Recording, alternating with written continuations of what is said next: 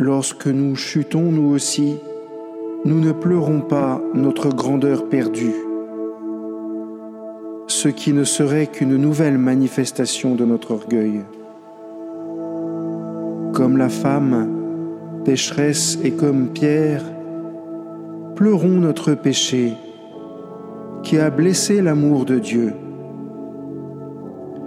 Avec le psalmiste, nous chantons Heureux l'homme dont la faute est enlevée et le péché remis.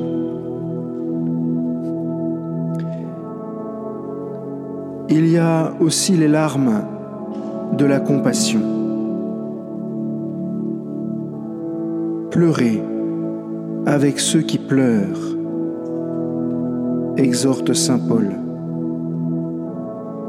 Cette sensibilité à la souffrance d'autrui pousse le disciple du Christ à porter en lui-même quelque chose de ce qui accable le prochain.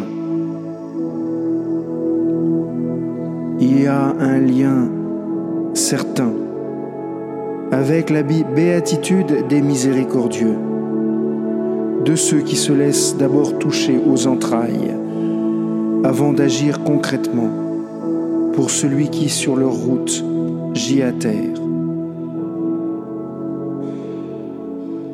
Enfin, il y a les larmes, les larmes signe de l'amour. Un amour qui a été atteint par le mal. C'est ce que nous vivons quand nous enterrons l'un des nôtres.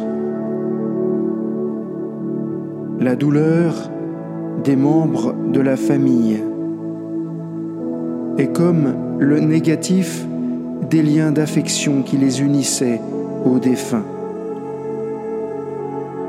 C'est le cas de Marie-Madeleine, qui se tenait près du tombeau, au dehors, tout en pleurs.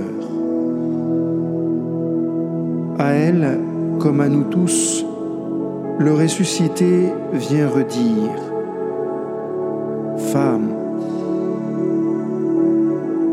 pourquoi pleures-tu?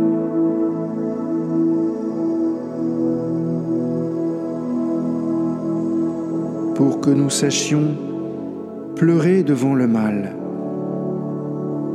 et espérer notre véritable bien. Bénis-nous, Seigneur.